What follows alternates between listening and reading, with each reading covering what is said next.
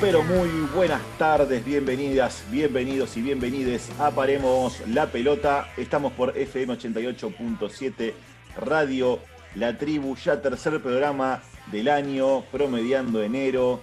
Estamos contentos, estamos felices, estamos llenos de nueva información. Hoy vamos a andar visitando algunos barrios aquí cercanos, un poquito de Capital Federal, un poquito de la provincia de Buenos Aires. No me quiero adelantar el hecho.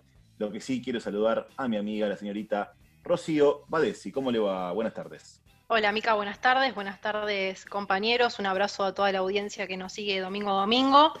Les voy a contar algo que me pasó la semana pasada. Una persona cercana a mi entorno cotidiano, eh, en una charla estábamos ahí planteando un poco, bueno, qué había pasado en el 2020 en, en el último tiempo, y salió obviamente el tema del aborto, y el tema de las vacunas como dos hitos positivos para cerrar un año tan difícil. Y cuando hablábamos de las vacunas, esta persona me dice, ay, pero la vacuna rusa, ¿sabes que no confío? Y bueno, no daba el contexto para ponerme a, a debatirme, a decir todo lo que pensaba, pero sí reflexioné sobre cuál sería el papel de nosotros, de los medios comunitarios, ante este tipo de comentarios, de situaciones, de vivencias, viendo también qué hay del otro lado, digo, de los medios hegemónicos y, esta lucha por deslegitimar algo tan importante. Y planteo esto, dar batalla desde nuestro lugar, eh, tratar de no desinformar y, y, acompañar en este momento difícil y, ¿por qué no, e incentivar a, que la gente se cuide, a que no confíe en cualquier dato que sale por ahí, a que chequee la info. Y bueno, creo que, que en este contexto nos queda eso por nuestro lado, ¿no? Tratar de, ir en busca de, de, la verdad y no generar más caos ni más incertidumbre eh, en un año que, comenzó, no muy distinto al que terminó, pero sí con esta luz de esperanza que, que es la vacunación, ¿no? Sí, la verdad que yo he percibido lo mismo con gente de, de mi entorno, más que nada laboral. Este, la otra vez estaba hablando con, con dos personas de mi trabajo y eh, comentábamos, comentábamos ¿no? justamente eh, cómo va a ser este 2021, si vamos a poder desarrollar actividades con un poco más de normalidad. Y yo digo, bueno, todo depende de la vacuna, ¿no? Y estas dos personas empiezan, no, no, yo no me voy a vacunar, yo no confío, eh, supuestamente hay, do, dos muertos, empezó a trascender la información. Yo les pregunté, ¿y qué fuente tienen de eso que, está, que están diciendo? No, no sé, en internet. Y digo, bueno, ¿saben lo que pasa? Eh, si uno va a emitir una opinión, eh, primero tiene que certificar que sea verdadera. ¿no? Porque hay un montón de noticias falsas en, en internet. No dije fake news porque estas dos personas quizás no entienden mucho el concepto. Les dije noticias falsas. Hay mucha noticia falsa circulando en internet Así que primero hay que ver bien de dónde sale la información y después, bueno, de ahí uno toma la decisión. De todas formas, cada uno toma su decisión, nadie puede obligar a, una persona a hacer eh, una cosa u otra. Y bueno, como que se quedaron pensando, ¿no? Pero está muy instalado el tema este, como decís vos bien, Ro, de dudar de la vacuna, no solamente de la rusa, yo lo percibí con todas las vacunas, ¿eh? eh digamos, el, tema de, eh, de la veracidad o mejor dicho, de la efectividad ¿no? Y de, qué, puede provocar esa vacuna en el organismo está demasiado puesto en duda. Y al fin y al cabo, a ver, hablando de la vacuna rusa en particular, la está haciendo un laboratorio que tiene cuatro premios Nobel, que tiene más de 100 años o más de 130 años de trayectoria, que ha hecho antídotos contra la influenza, contra el virus del ébola, con altísima efectividad comprobada. Entonces, qué sé yo, la verdad que no confiar en la ciencia a esta altura del partido eh, me parece un poco arriesgado, pero bueno, me parece que está bueno lo que planteás y, creo que tenemos la responsabilidad como comunicadores, eh, primero de dar información certera y, segundo de, remarcar la importancia ¿no? de confiar en la ciencia y, al fin y al cabo entender de que, de que sin la ciencia y, sin la medicina no, no, nos podemos salvar. No hay ningún remedio mágico para esto, lamentablemente. Así que bueno, eh, me sumo a, a tu voz de concientización. Quiero saludar a mi amigo, el señor Leandro Pérez. ¿Cómo le va, maestro? ¿Qué tal, amigas, amigos, amigues? Radio Escucha, buenas tardes para todos. Voy a sumar a lo que ustedes vienen diciendo. Tengo la, cercanía de una persona que ya recibió la vacuna rusa, la recibió el lunes pasado, salvo algunas... Eh, no voy a hacer un chiste, la verdad que no existe ningún tipo de eh, efecto adverso ni efecto secundario tras la aplicación de la vacuna, solamente eh, las consideraciones normales que, un, que el cuerpo experimenta después de recibir algún estos anticuerpos que la vacuna Sputnik genera en nuestro organismo, la verdad que más que un poco de dolor corporal y, si quiere un poco de dolor en, la zona donde se, donde se aplica la vacuna, no hay ningún tipo de efecto adverso con respecto a la, vacuna Sputnik, así que eh, yo, yo, puedo aseverar de primera mano que no existe absolutamente ningún riesgo de aplicarse la vacuna rusa. También estoy expuesto a este tipo de discursos eh, que son totalmente ideológicos, ¿no? Por el origen de la vacuna rusa, porque es rusa básicamente, se duda, porque si la vacuna, si la vacuna es de Pfizer, un laboratorio norteamericano, nadie duda, o un cierto sector social no dudaría vacunarse, pero bueno, eso es algo que excede, excede lo, medicinal, excede lo bioquímico, si se quiere, y es algo que esperemos que quienes se puedan aplicar la vacuna demuestren en la práctica que no existe ningún tipo de de peligro por ponerse la vacuna Sputnik B. Y con respecto al programa, amigos, programa cargado de, información, un saludo muy grande a toda la gente del partido de San Martín. Este, parte de este programa va a estar dedicado para ellos, así que esperemos que quienes sean de la zona disfruten este, este tercer programa del año. Sí, Lean, eh, yo por lo menos lo que yo he percibido es más a nivel general, por ejemplo, no tanto de la rusa. Si bien sí hay cierto sector que se opone al tema de la vacuna, a la Sputnik B, porque es rusa y bueno, la conexión con, con el comunismo que nunca existió en el mundo o con el socialismo que existió a principios del siglo, eh, del siglo XX. Eh, yo lo, lo, vi más en, términos generales, en términos de, antivacunas, ¿no? Eh, y, gente que no tiene nada que ver quizás con, este, con, con la conspiranoia, ¿no? Con las teorías alternativas más ligadas al terraplanismo, a las sociedades secretas que dominan el mundo, etcétera, etcétera. Gente que, digamos, uno la percibe o, la conoce como gente racional y sin embargo de repente se está oponiendo, porque sí, porque lo ven los medios, porque, digamos, se, come cualquier información eh, sin sustento que anda circulando por ahí, entonces la verdad que a veces me da bronca, uno, yo entiendo que, no, no, sirve de nada que, uno se genere bronca con eso, porque lo que sirve realmente es informar, ¿no? O sea, justamente uno que, nosotros que tenemos la posibilidad de poder informarnos y de tener una visión crítica a través de, lo que nosotros consumimos, de la información que nosotros consumimos, está bueno justamente eh, poder mostrar otra, otra perspectiva, ¿no? A la gente que consume únicamente medios hegemónicos y que recibe esos mensajes negativos eh, eh, a propósito de la ciencia.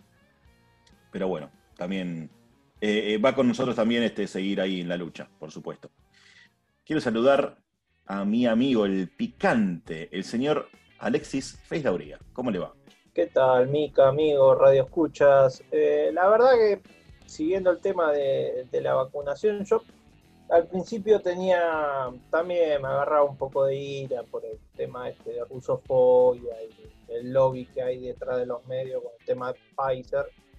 Pero ya, ya estoy en una etapa de resignación más que nada por el, por el, eh, tiempo que, uno gasta en esto y, es luchar con los molinos de viento. Así que yo más que nada le digo a la gente que cree en la vacuna que se resguarde lo, lo más posible que no trate de contagiarse y, que cuando tenga la vacuna disfrute de, la vida, de la nueva vida normal, pero y bueno, y que los que no crean, y bueno, eh, capaz que la selección natural les va a tocar.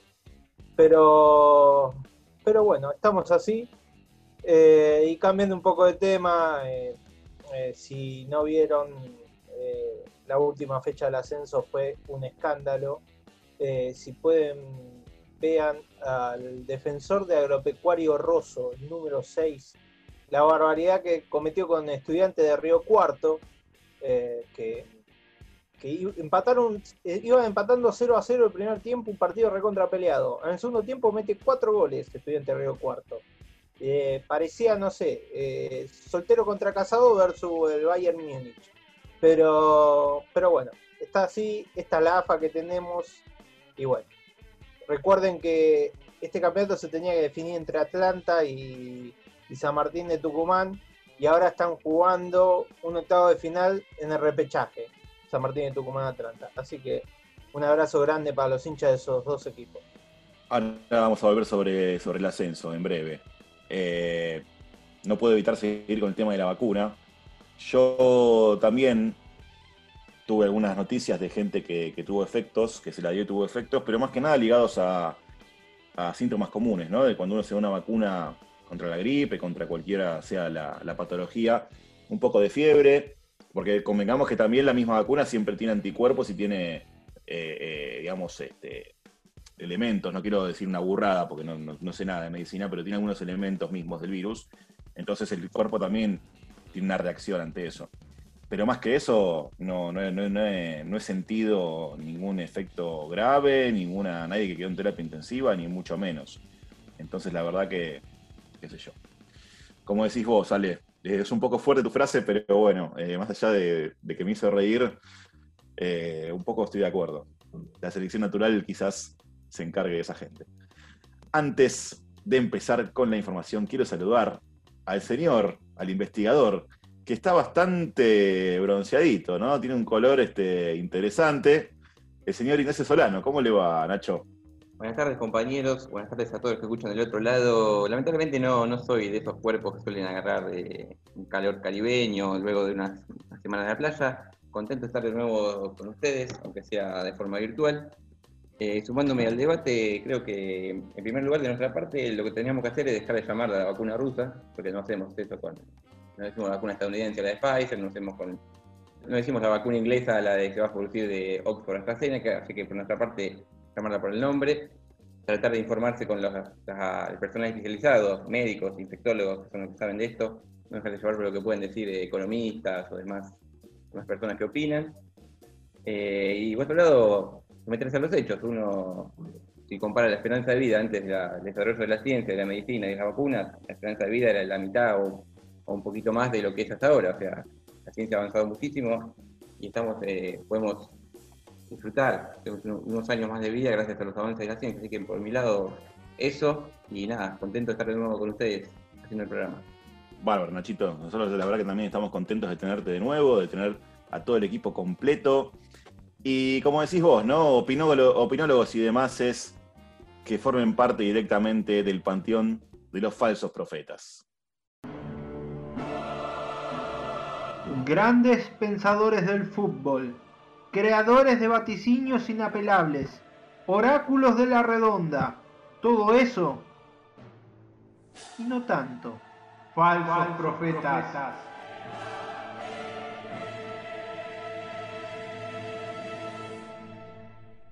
Bueno, Ale, querido, ¿a quién nos trajiste hoy? Eh, Mica, hoy te traje un nuevo falso profeta, eh, exjugador aunque algunos pocos lo hayan visto. Eh, ex entrenador se dice ahora, es comentarista y también escritor. Creo que le fue mejor como escritor que como entrenador. Estamos hablando del señor Ángel Capa. Corría el año 2011 y Gimnasia estaba peleando por el descenso, para no descender. Estaba peleando con Huracán, era uno de los que peleaba y eh, Gimnasia contrató al señor Ángel Capa, que venía de, sus peripecias en, en Huracán y en River. Había ido mejor en Huracán que en River, pero, pero bueno. Y le preguntaban para qué estaba el equipo. Y esto dijo. Cuando alguien lo eligen, eh, significa que, están eligiendo eh, prescindiendo de todos los demás entrenadores que hay. Y eso yo me sentí muy honrado. En segundo lugar, porque Gimnasia es un, club con muchísima tradición y muchísimo prestigio. Y también, como acabo de decir, porque tiene buenos jugadores. yo creo que Gimnasia puede jugar bien, como lo ha hecho en el campeonato anterior, ha hecho buenos partidos, yo lo he visto. Y, digamos que con las incorporaciones que tenemos que hacer, podemos aspirar a, no solamente a mantener a gimnasia en primera, sino, quien te dice a lo mejor, a otras cosas más importantes.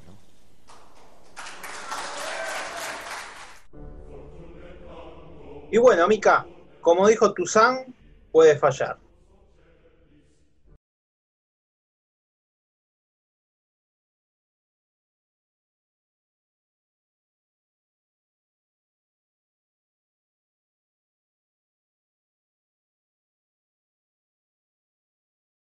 Los rumores, los comentarios eh, ya precedían lo que iba a ser un final inalterable, la rescisión al contrato de Ángel Capa como entrenador de gimnasia, eh, una decisión que terminaron de tomar.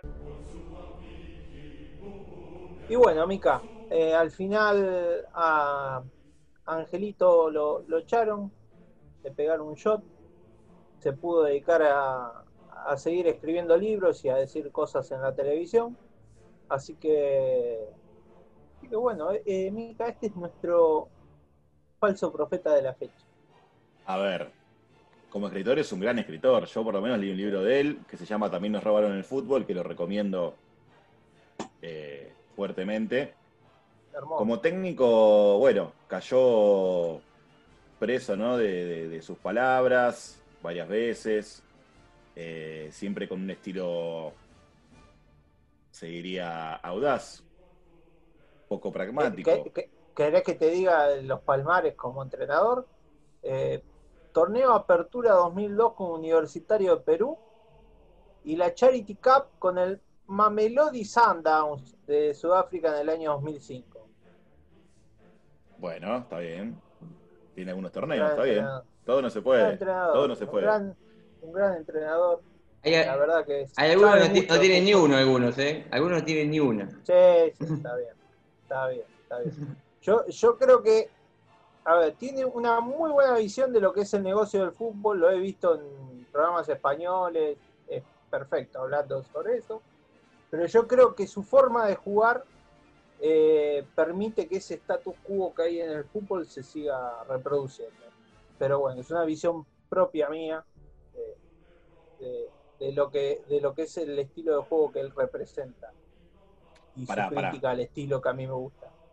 Pará, ok, perfecto. Ahora, por favor, argumentame eso que acabas de decir, porque ¿qué tiene que ver cómo dirige a sus equipos que se siga reproduciendo el status quo de fútbol que está ligado al negocio, al Tiene una visión futbolística en la cual, en la cual cada eh, em, se basa en la técnica de cada jugador y no en el trabajo del día a día. Se sabe se sabe que él no trabaja en el día a día. Eso no es verdad. se lo Eso no es verdad. River. Ah, bueno, pero vos, lo tuviste como... No, fue técnico de Vélez. No, no fue técnico.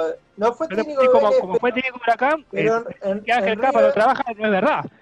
Perdón que te diga. Él no trabaja lo físico. Te puede gustar, no importa, te puede gustar. No trabaja lo físico, no trabaja lo táctico. No, pero vos no dijiste no trabaja un aspecto del, del, del fútbol. no trabaja lo de. Vos dijiste que no, trabaja. Que no tiene, no tiene conducta de trabajo. Eso es lo que dijiste vos recién. Después puedes decir que no trabaja un aspecto que a vos te gustaría que se trabaje. Pero que no trabaja es mentira. No, una cosa que me parece que los métodos de, trabajo, o sea, de separar físico y futbolístico, me parece que ya son obsoletos. O sea, todo es un trabajo integrado. Ya viene de Europa, todo, todo trabajo que incluye pelota y el trabajo físico de fierro, por, propiamente dicho, me parece que ya, estén abandonados. Me parece a mí, ¿eh? Las temporadas con pasadas infinitas en los médanos, las subidas en, en Tandil, eso no existe más. Hoy día se trabaja todo con la pelota. Lo que, lo que entiendo que dice Ale es que el método de capa es totalmente anacrónico y los resultados, los métodos de trabajo que tiene capa son anacrónicos para el fútbol y por eso le va como le, va como le va. En eso sí tiene razón. Yo no estoy para defender a capa, eh, no, ni eso. O sea, me parece que. a mí a capa no me pincha ni me corta, sinceramente. Pero no podemos decir que no trabaja. Porque no es verdad. No, no. Yo tampoco. O sea, me parece que ningún entrenador, a ningún entrenador se puede decir que no trabaja. Eso ya me parece hasta, una falta de respeto hasta con su, trabajo. O sea, que nos guste más cómo juega, cómo juega, el método que emplea, me parece eso es discutible y es debatible, pero que no trabajan, me parece que no. Que no llegue a los resultados después es, otra discusión, como otros técnicos con otros métodos. En el libro que yo leí de Ángel Capa, eh, él claramente se manifiesta en contra de lo que es el uso de la tecnología excesiva en el fútbol, ¿no? Más que nada cimentado en la utilización de máquinas, da el ejemplo del Borussia Dortmund, o de, sí, del Borussia Dortmund, en Alemania en particular, donde se usan máquinas, digamos, que disparan pelotas como para que el arquero la, ataje o, para que el jugador salte y, digamos, no sepa de dónde viene la pelota y pueda, digamos, reaccionar de acuerdo a, lo que impone el juego, ¿no? Entonces él lo que dice es que, si bien las máquinas son muy sofisticadas y, funcionan bien y demás, nunca van a poder eh, emular los imponderables de un campo de juego, ¿no? Que de alguna forma tiene razón. El tema es que con el fútbol físico que hay hoy en día, tampoco uno puede dormirse en la exigencia, ¿no? En lo que, en lo que supone eh, debe tener un jugador para poder rendir en, el fútbol de la máxima categoría. Entonces creo que ahí hay una dicotomía, ¿no? Entre lo que propone Capa y entre lo que impone la realidad. No, a lo que yo iba eh, era también, hay una, la encontré, es una entrevista del año 2007 con Marca, eh, cual Capa dice que la preparación física no existe, que no, no, corresponde la preparación física, que la pretemporada es al pedo, que el calentamiento es al pedo, lo estoy diciendo de una manera vulgar, pero, a ver, hoy en un deporte de élite, eh, que, eso, que, que eso no se realice, es lo, es lo mismo que, no sé, ir a trotar dos vueltas a la, a la cancha y, salir a jugar, te comen vivo, te comen las piernas. Pero bueno, esa es la, manera que, concibe el fútbol. Yo creo que, esa manera de concebir el fútbol eh, solo pueden jugar los que son buenos técnicamente y, los que son malos, bueno, aplaudirán al, ganador cuando, cuando pase. Yo concuerdo con Ale 100%. Eh, lo, que, lo que decía anteriormente, mí Ángel Capa no me representa absolutamente nada. Me parece una especie de mar en cuanto a su eh, trayectoria como de técnico, un, marca, un mercachifle. Me parece una persona que eh, va con un librito abajo del, del sobaco impartiendo cómo que jugar al fútbol y los equipos que él dirigió resultados no tuvieron. Esa es la verdad, Ángel Capa. Me, me, van a rebatir con el huracán de Capa, no fue campeón. Y de los segundos no se acuerda nadie, muchachos, esa es la verdad. Eh, y después el caso de River, bueno, a, River prácticamente que no que lo condenó a descender a la B Nacional, pero fue con un germen y Gimnasia de la Plata, particularmente cuando el, caso que nos trae Ale de, de, ese torneo Ángel Capa lo, lo echan casi al final del torneo y eh, asume la dirección técnica el Indio Ortiz y terminan jugando Huracán con Gimnasia de la Plata un desempate por ver quién desciende en cancha de Boca, después del famoso empate de Martín Palermo en el Bosque 2 a 2. Eh, así que es, y eso creo que es la, última experiencia que tuvo Ángel Capa como, como director técnico. Y la, y la semifinal de, Racing ¿Era el Coco Basile, el que dirigía Racing en el 96? ¿O era Capa? No sé si alguien se acuerda. No, Coco, Coco Basile. Semifinales. Era Coco Basile. Coco Basile, él agarra el 98. ni siquiera eso le queda. Entonces, nada, es Ángel Capa. Jugaba en, Villamitre, Bahía Blanca, muchachos. Mucho. Para ir cerrando ya, y creo que no, no debemos reducir esto a los sismos o al determinismo tecnológico, a lo innato, eh, es un combo. O sea, hay cosas innatas que tienen jugadores, hay cosas que se pueden mejorar. La tecnología sirve para algunas cosas, para otras cosas no pero me parece que no, tiene sentido ponernos de alguno de, alguno de los lados de la, de la grieta, entre comillas. Me parece que hay cosas que se pueden mejorar, otras no, hay jugadores que se pueden mejorar, se pueden perfeccionar con la tecnología, otros no, ayuda, a veces ayuda, a veces no, pero me parece que no, es un debate demasiado enriquecedor. Un comentario súper personal, ¿eh? pero me parece que el tema de la tecnología en el deporte es muy subjetivo. Por ejemplo, a mí no me gusta el bar. Me parece que arruina el fútbol. Me parece que en el medio de una jugada lo cortás, por ejemplo, y se perdió la dinámica. Entonces, no lo juzgaría por, por ese lado porque me parece algo súper subjetivo. Nada más. Sí, tal cual, el rol es así. Eh, aparte, el problema no sé si es del bar, sino del ser humano, ¿no? Eh, más o menos es, lo que, lo que vinimos diciendo hace rato, porque el VAR puede estar, digamos, no se va a equivocar el VAR porque va a mostrar lo que sucedió. El tema es que después, si la interpretación es errónea, ahí me parece que está el conflicto. Además de lo que tardan en cobrar el offside, ¿no? Y, a veces, digamos, en dar eh, imágenes certeras que a fin de cuentas provocan decisiones desacertadas. Entonces, bueno, es la gran limitación que tenemos, entonces entiendo que estés en contra y de alguna forma, para mí no está mal el uso del VAR, no está mal el VAR, como te digo, pero sí está mal el uso que se le da al VAR, o cómo el ser humano arruina lo que el VAR puede llegar a darle. Eh, en sí, volviendo a nuestro falso profeta, yo creo que Capa genera amores y odios, quizás más odios que amores, y por eso hay gente que la verdad que no lo quiere ni escuchar hablar.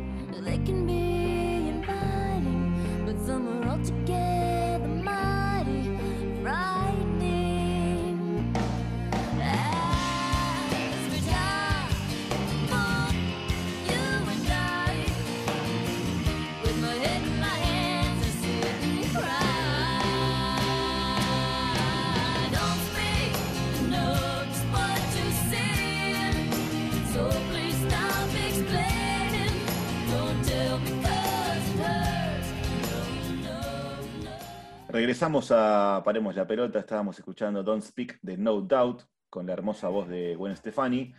Y antes que nada les queremos, como siempre, dejar las redes para que ustedes se comuniquen con nosotros y abonen, ¿por qué no?, al debate que se dio entre tecnología sí, tecnología no, trabajo en el campo sí, trabajo en el campo no. Nuestras redes son las siguientes, Nachito. Sí, somos Paremos en Twitter, Paremos guion bajo la pelota en Instagram, Paremos la pelota que en Facebook y pueden escuchar nuestras emisiones anteriores en Spotify, en nuestro podcast, que lo encuentran con el nombre del programa, Paremos la pelota. Excelente. Y si ustedes quieren saber por qué hoy vamos al cementerio para hablar de nuestro rebelde con causa, van a tener que esperar hasta después del corte. Ya volvemos.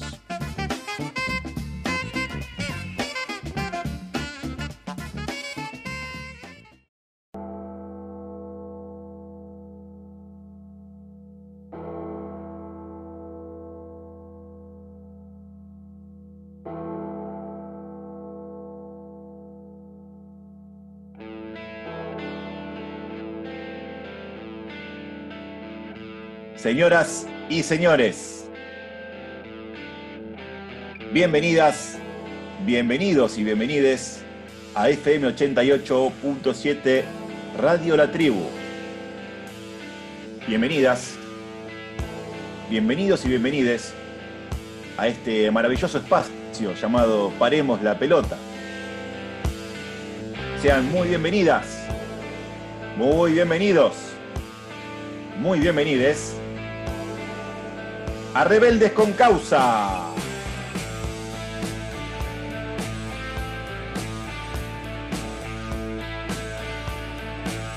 Bueno, Lean, viajamos a San Martín entonces. Y sí, Viga, bien como vos decís, bueno, vamos a San Martín, pero esta institución deportiva tiene la particularidad que está asociada a un barrio dentro de la capital federal, pero que en realidad es el orgullo del partido de San Martín, eh, ubicado en el conurbano bonaerense. Y estamos hablando nada más y nada menos que del Club Chacarita Juniors. Chacarita se fundó un 1 de mayo de 1906 por iniciativa de obreros anarquistas y socialistas. La fundación ocurrió en la biblioteca de un local del Partido Socialista que estaba ubicado en Dorrego y Giribone, lo que sería Dorrego y Córdoba, hoy corazón del barrio de La Chacarita. En 1920 se afilió a la Asociación Argentina de Fútbol y en 1925 después por primera vez a la primera división. Su actuación fue destacada, ocupando el cuarto puesto de la tabla general en su primer ascenso.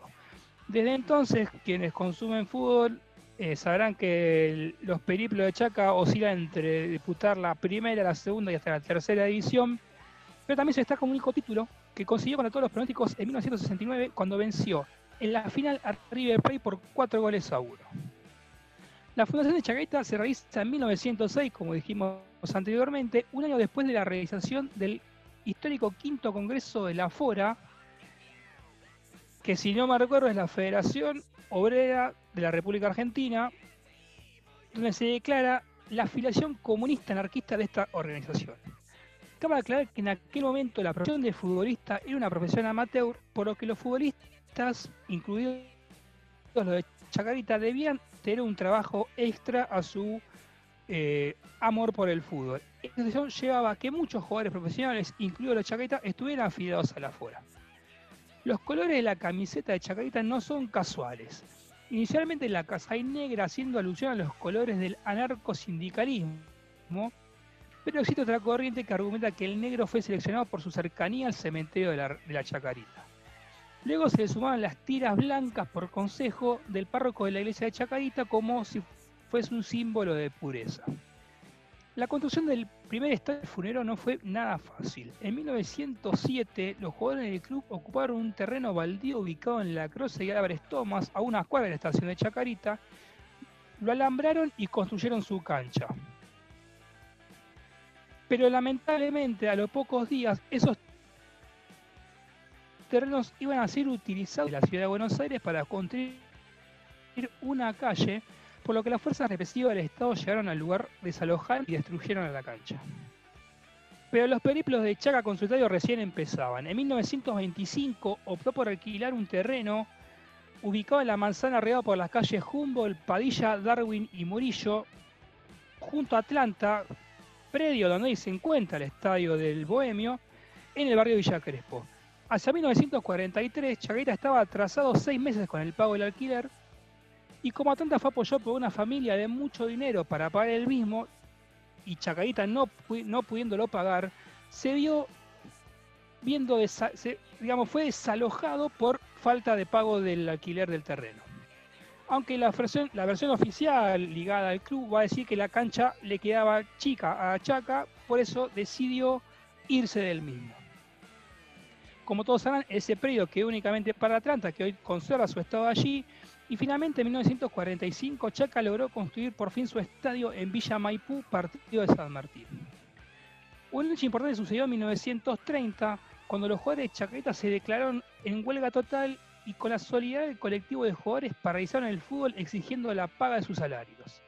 Los jugadores amenazaban con irse a jugar a otros clubes e incluso a otros países. Por ese motivo, en 1931, la Asociación Argentina de Fútbol crea y profesionaliza el fútbol argentino, haciéndolo una liga de nivel profesional en la que participaron 18 equipos, incluyendo a Chaca. Este origen obrero, clasista y combativo del funero fue perdiéndose con el correr de los años. Un hecho paradigmático de esto es el hecho de que Luis Barrio Nuevo haya sido electo presidente de la institución. Admirador de José Ignacio Rucci, militante de la Juventud Sindical Peronista, el líder de la Unión de Trabajadores de Turismo, Hoteleros y Gastronómicos, UTGRA, fue uno, de los pioneros en establecer como presidente de un club de fútbol relaciones con, lo que se conoce como las barras bravas y también con algunas facciones estas en particular.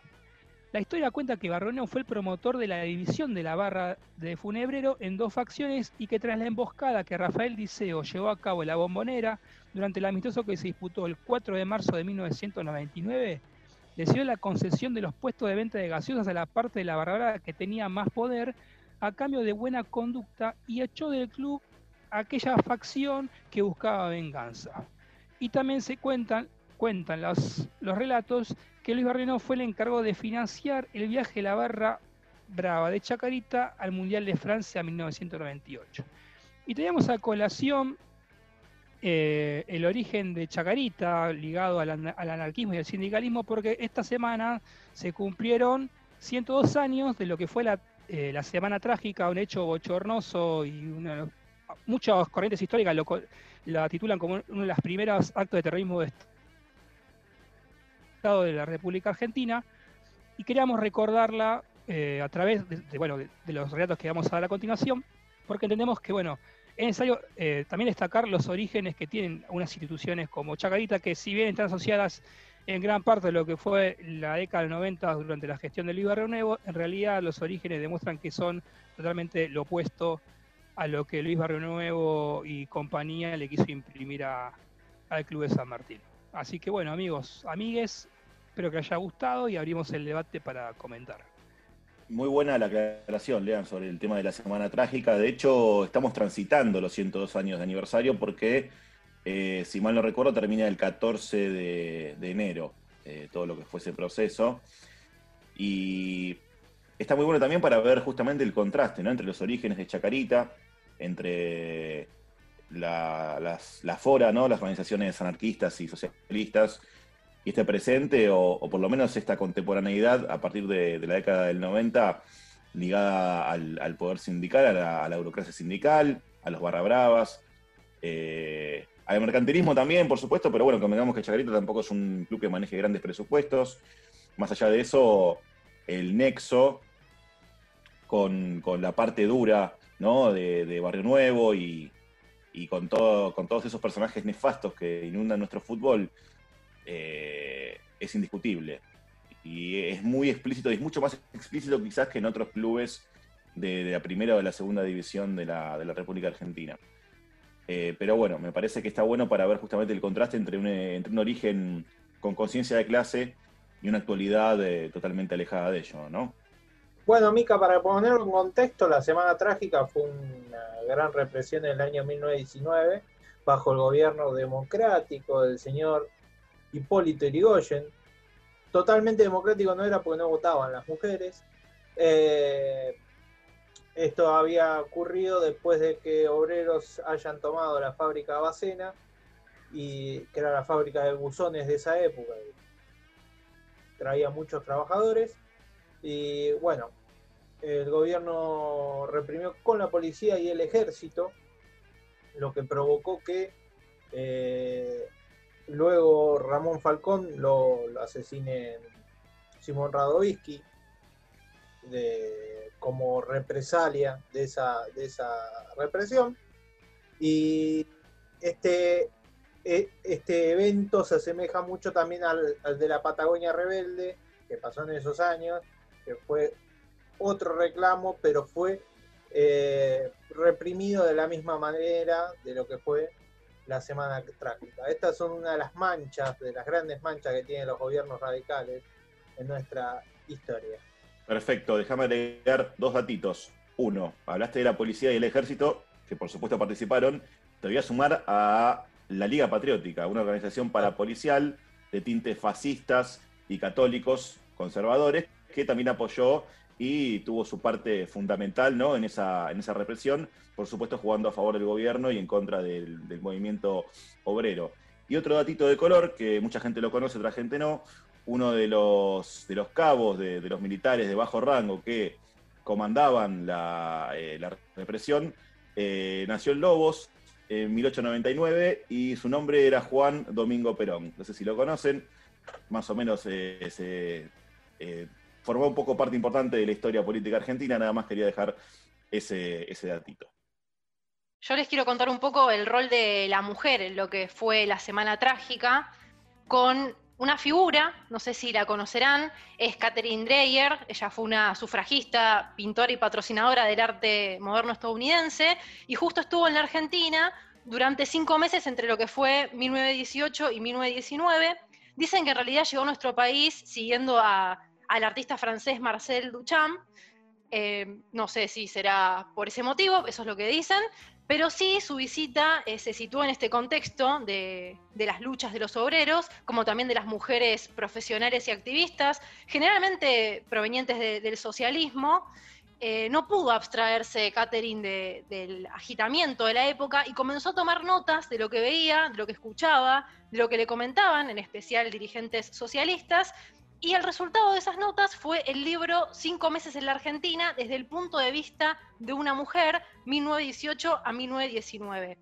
En ese libro, que es editado en 1920, hay mucho contenido para articular el análisis de todo lo que es los procesos de construcción de derechos civiles y laborales y los espacios de libertad femenina con las manifestaciones de, de la colectividad obrera, también obviamente la represión estatal y paraestatal, todo eso eh, desarrollado en lo que fue la Semana Trágica. Y además, otro dato importante es que Dreyer mantuvo conversaciones con conocidas activistas, como fue Alicia Moro de Justo, que después entabló una, una amistad con ella, y también con el líder socialista Alfredo Palacios, por si no lo sabían. Genial esos datos, geniales porque, bueno, hablan de una mujer, de la mujer tomando protagonismo ¿no? en, este hecho, y de un cruce político-cultural también, ¿no? Artístico. Eh, así que la verdad yo no sabía estos datos y son geniales como para aportar a esta historia, ¿verdad? Yo, antes de ir al corte, voy a aportar un- una pequeña pastillita más. Quiero recomendar un libro, nuevamente. Estoy muy recomendador. Ya recomendé la semana pasada, hoy recomendé el de capa. Quiero recomendar un libro del gran escritor David Viñas, eh, que se llama En la Semana, que justamente es una fotografía o varias fotografías de lo que fue ese proceso. Y lo más rico de, esa obra es los diferentes puntos de vista, ¿no? Los diferentes puntos de vista de, parte, por ejemplo, es, es en primera persona. Son todos narradores en primera persona. Está el punto de vista de, un militar, está el punto de vista de un obrero. Después hay como fragmentos eh, eh, en, en itálica que hablan de, situaciones, ¿no? De familias eh, en estado precario y de bajos recursos que, que se ven también este, interpeladas y violentadas por, eh, por toda esta asociación que habíamos mencionado antes de Policía, Ejército y Liga Patriótica.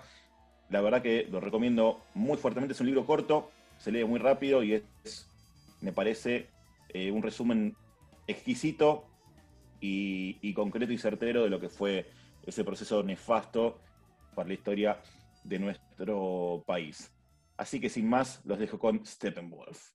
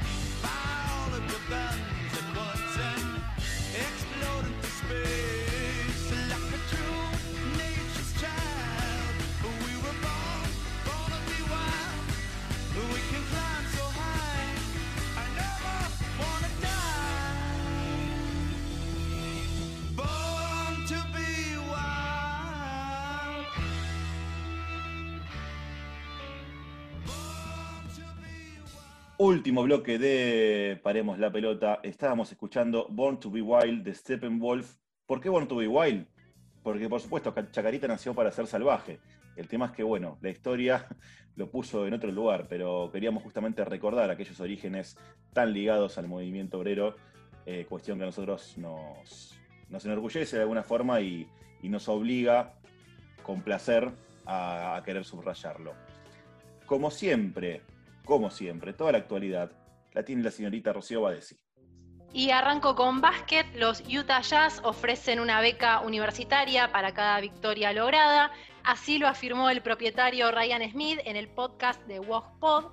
Esta beca por cuatro años irá dirigida a aquellos estudiantes considerados de riesgo o que formen parte de un grupo minoritario. Un esfuerzo que parte del enfoque general del equipo en ayudar a la comunidad e impulsar los cambios adecuados. Esta medida no ha sido anunciada oficialmente por la franquicia de Salt Lake City, la cual se convertirá en la primera de toda la liga en impulsar una iniciativa de este tipo.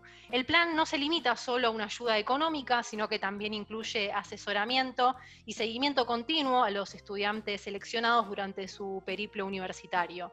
De momento, los Jazz ya han asegurado siete becas para futuros estudiantes, tres por las victorias logradas durante la pretemporada y otras cuatro por las conseguidas hasta ahora en regular season. Seguimos con fútbol femenino, tendremos superclásico en la final. Desde que quedaron definidas las llaves, la posible definición entre Boca y River le dio un condimento aún más especial a la Copa IPF que comenzó el pasado 28 de noviembre. Pero para esa final soñada, primero el millonario debía superar a la Guayurquiza, nada más y nada menos que las bicampeonas del fútbol femenino, y las gladiadoras debían hacer lo propio frente a San Lorenzo, uno de los pocos rivales que le pudo sacar puntos al Ceneice en los últimos años.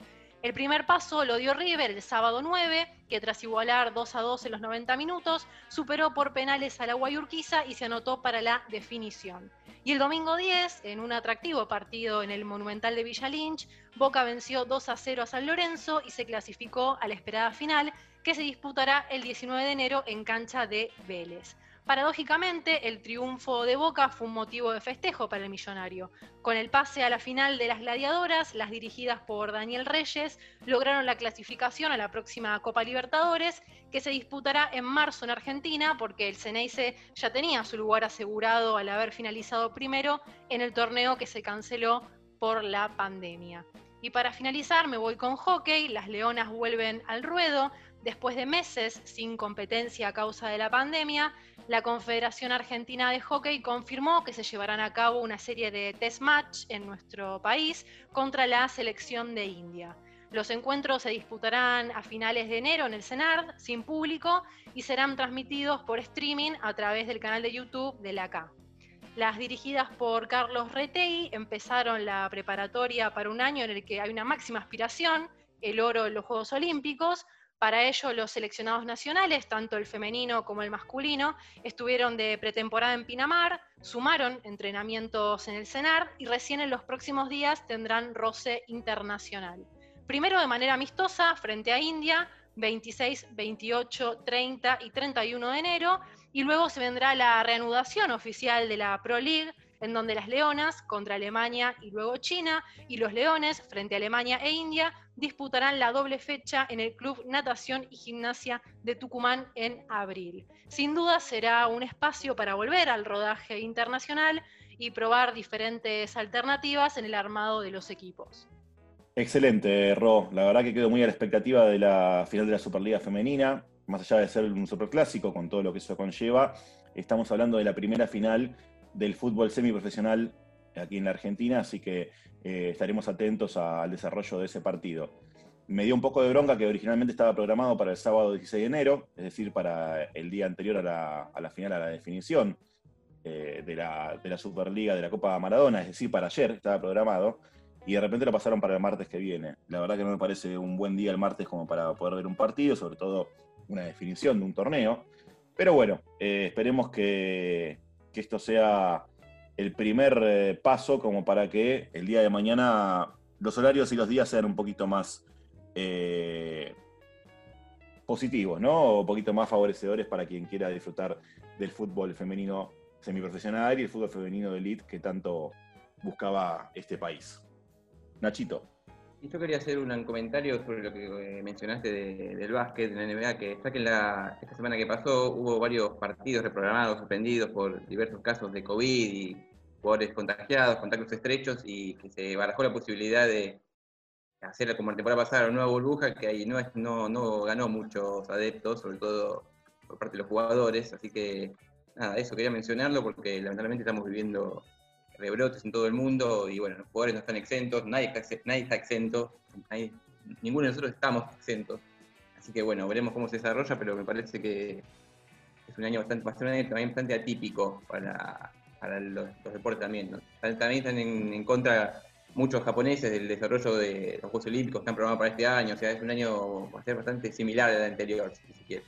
yo quiero sumar algo más, lo que decía Rocío, para ir cerrando. eh, hace poco más de un año, LeBron James eh, promulgó una iniciativa propia eh, de por cada persona que cumpla el programa que se llama I Promise, que es dentro del campo que él tiene deportivo, cada, pibe que cumpla ese programa, eh, la Fundación LeBron James se iba a hacer cargo de pagar la colegiatura universitaria de todos ellos. Estamos hablando de una inversión casi de 50 millones de dólares para que chicos, sobre todo afroamericanos, puedan acceder a su estudio universitario. Eso es una característica propia, mu- muy, propia de la liga, es una de las ligas que tiene de las máximas estrellas, por lo general tienen muchas fundaciones que hacen tareas sociales en un territorio como el norteamericano, donde el, el Estado brilla por su ausencia. Así que eh, también es para recalcar que si bien Estados, Estados Unidos, eh, los bascolistas, de determinada manera vienen a ocupar ese rol que el Estado norteamericano no termina de ocupar. Desde mi parte, por menos lo celebro. Genial, genial, y también, digamos, abona ¿no? a lo que contaba Ro de, Utah Jazz, así que son iniciativas que la verdad vale la pena destacar. Vamos llegando al final del programa, nos vamos a recibir como siempre el domingo que viene aquí por FM 88.7 Radio la Tribu. Les prometo para el domingo que viene hablar sobre los finalistas de la Copa Libertadores y el campeón de la Copa Diego Armando Maradona. Vamos a abordar un poquito de actualidad, porque bueno, también un poco el contexto lo impone. Así que les deseamos muy lindo domingo, una maravillosa semana. Esto es Paremos la Pelota. Mi nombre es Micael Rico. Ustedes recuerden que la pelota a veces, a veces hay que pararla, pero siempre sigue rodando. Muy, pero muy buenas tardes.